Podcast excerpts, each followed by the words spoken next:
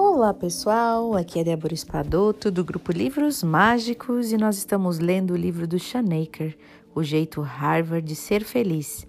E hoje nós vamos continuar dentro da regra dos 20 segundos, que é o princípio de número 6.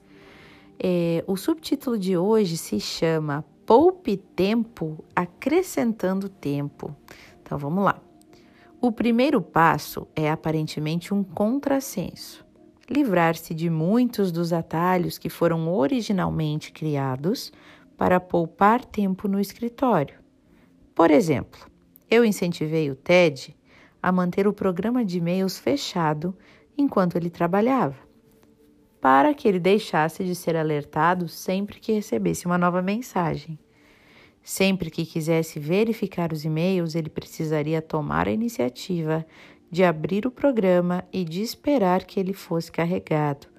E apesar de isso reduzir as interrupções involuntárias, continuava sendo fácil demais clicar no pequeno ícone do Outlook sempre que a sua mente se distraía, de forma que, para protegê-lo do hábito de verificar os e-mails, dificultamos ainda mais a tarefa nós desabilitamos o login e a senha automáticos da conta de e-mail, deletamos o ícone da área de trabalho do computador e escondemos o ícone do aplicativo em uma pasta vazia, enterrada em uma outra pasta vazia, enterrada em uma outra pasta vazia.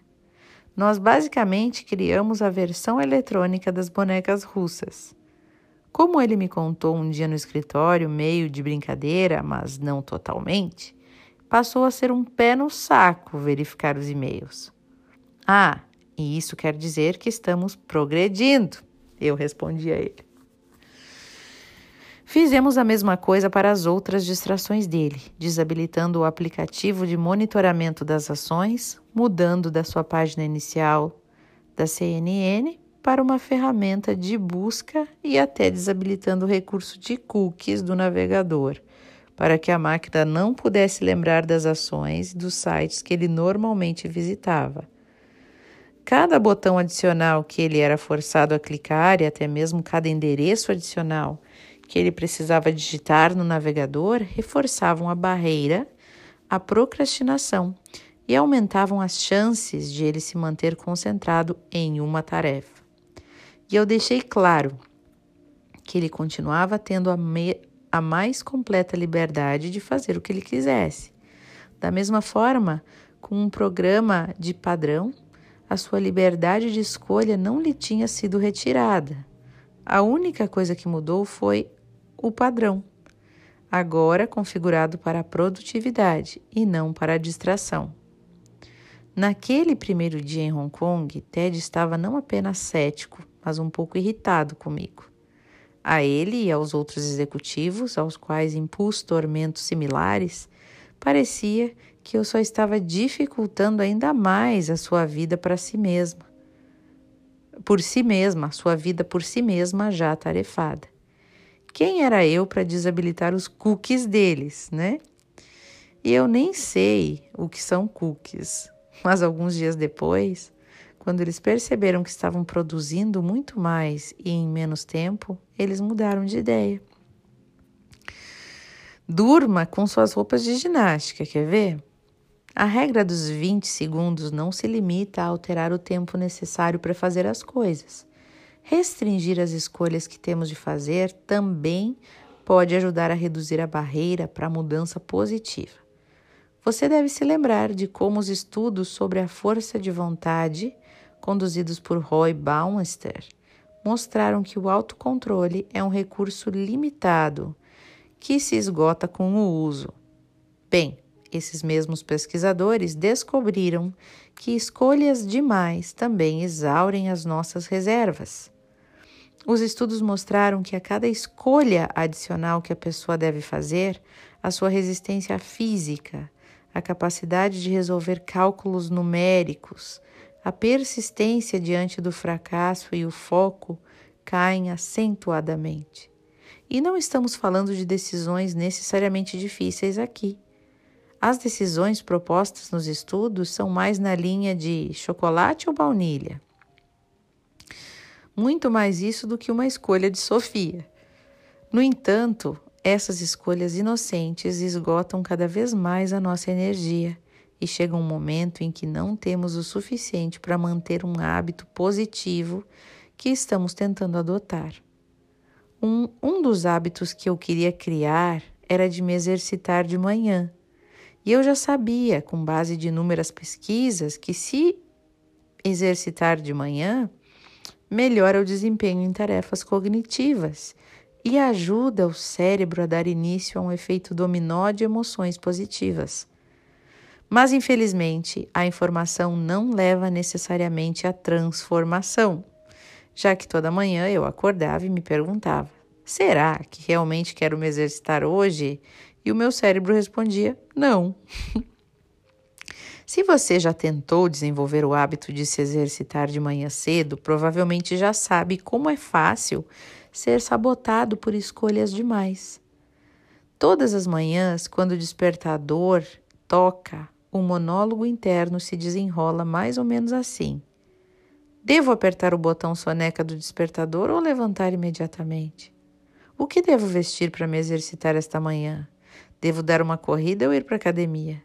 Devo ir à academia do bairro mais lotada ou à academia mais tranquila, porém mais distante? Que tipo de exercício aeróbico eu devo fazer quando eu chegar lá?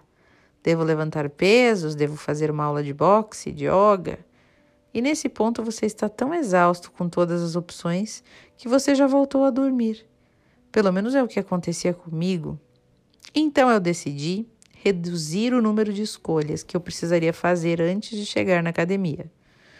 Toda noite antes de dormir, eu elaborava um plano detalhado, incluindo onde me exercitaria na manhã seguinte e em quais partes do corpo concentraria os exercícios. E depois eu deixava os tênis ao lado da cama.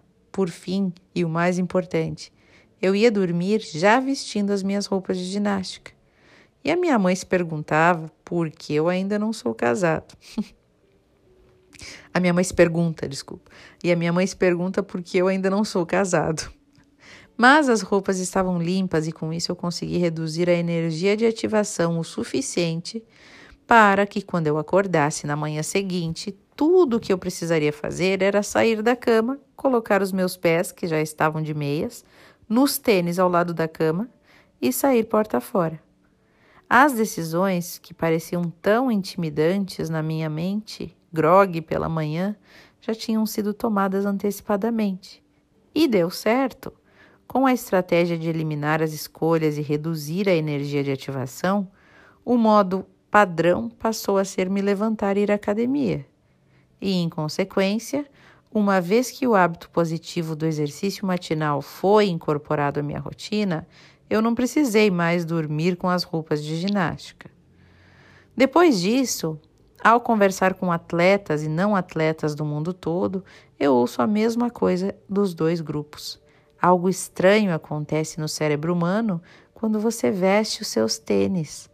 Você começa a achar que nesse ponto é mais fácil se exercitar do que tirar todas as roupas de ginástica.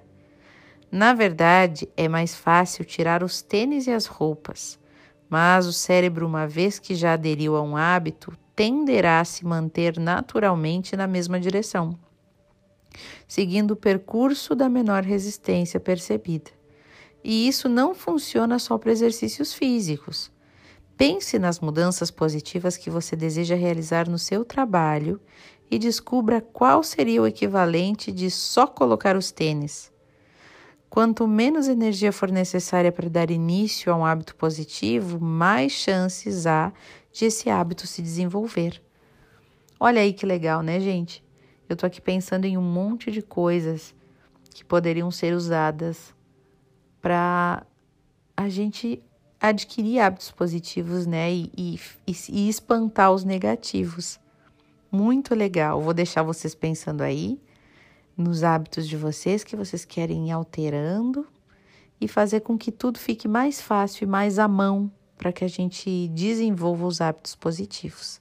Eu desejo ótimas reflexões, beijo no coração e até o nosso próximo áudio.